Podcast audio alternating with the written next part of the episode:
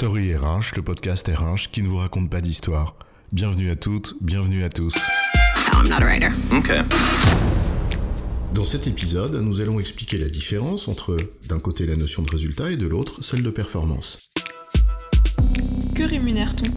Si on demande à un comité de direction ce qu'il souhaite rémunérer, les mots performance, résultat, atteindre des objectifs apparaissent très vite. Et pourtant ces mots ne sont pas interchangeables. Rémunérer un résultat avec une commission par exemple, ça n'a en effet rien à voir avec rémunérer une performance sur la base d'objectifs par exemple, parce que résultat et performance ne sont pas les mêmes sujets.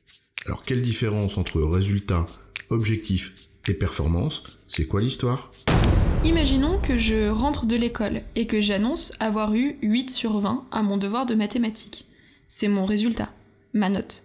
Mais est-ce qu'il s'agit pour autant d'une performance? Mais 8 sur 20, c'est pas une performance, avec 8 t'as même pas la moyenne.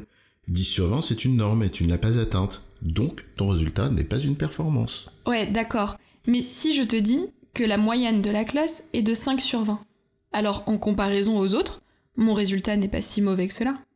Et si je te dis qu'habituellement j'ai 7 sur 20, et que cette note montre donc un progrès par rapport à d'habitude? Alors oui, dans ce cas, effectivement, on pourrait parler de performance. En fait, cet exemple nous montre qu'un résultat en soi, c'est pas une performance ou une non-performance. Pour évaluer le degré de performance, il faut comparer le résultat obtenu à quelque chose. Et c'est cette comparaison qui permettra de dire si le résultat est une performance ou pas. Or, en l'occurrence, on comparera le résultat à une norme, à ce que les autres ont obtenu et à une période antérieure. En d'autres termes, le résultat est un fait, une donnée brute, et la performance est une appréciation. Elle est donc relative. D'ailleurs, si en entreprise on évalue les résultats d'une personne qu'au regard d'un seul prisme, qui est finalement celui de l'atteinte ou non des objectifs, c'est que ceux-ci regroupent, en théorie, les trois critères d'appréciation. En effet, quand les objectifs sont correctement définis, ils tiennent compte d'abord de la norme, en l'occurrence un résultat attendu minimum ou ce qu'il faut faire. En gros, on n'a pas un fixe pour venir et un variable pour se mettre à travailler, quoi. La norme, c'est le résultat minimal attendu. En même temps, fixer un objectif doit tenir compte du potentiel de progrès, donc de ce que la personne a fait dans une période antérieure, notre deuxième axe d'appréciation. Et bien sûr, de ce que les autres font. Et il s'agit du troisième axe. Tu vas pas en effet me demander d'atteindre un résultat sans commune mesure avec celui qu'on attend des autres, ni même placer la barre à un niveau totalement inaccessible pour moi au regard de mes résultats passés. Dans le même esprit, on imagine bien les situations que pourrait provoquer une confusion entre ces deux notions de résultat et de performance. En ne récompensant que le résultat, on encourage au fond les rentes de situation, alors qu'en tenant compte de la performance, on invite au progrès. Et ceci nous renvoie d'une part à la question des indicateurs qu'on utilise, mais c'est un autre sujet, et d'autre part aux fondamentaux d'une politique de rémunération. Qu'est-ce qu'on veut payer? Mais ça aussi, c'est un autre sujet.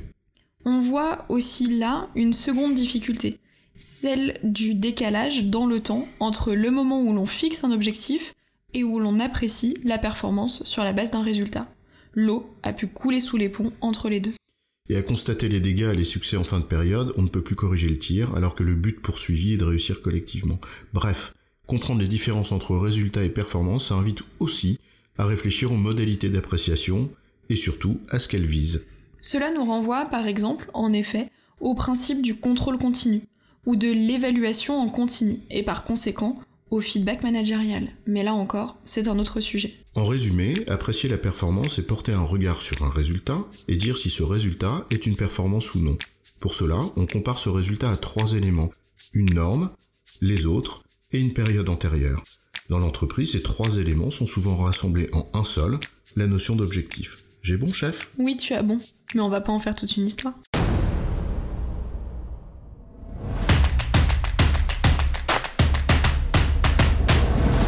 Story RH, le podcast RH qui ne vous raconte pas d'histoire. Retrouvez tous les épisodes sur storyrh.fr.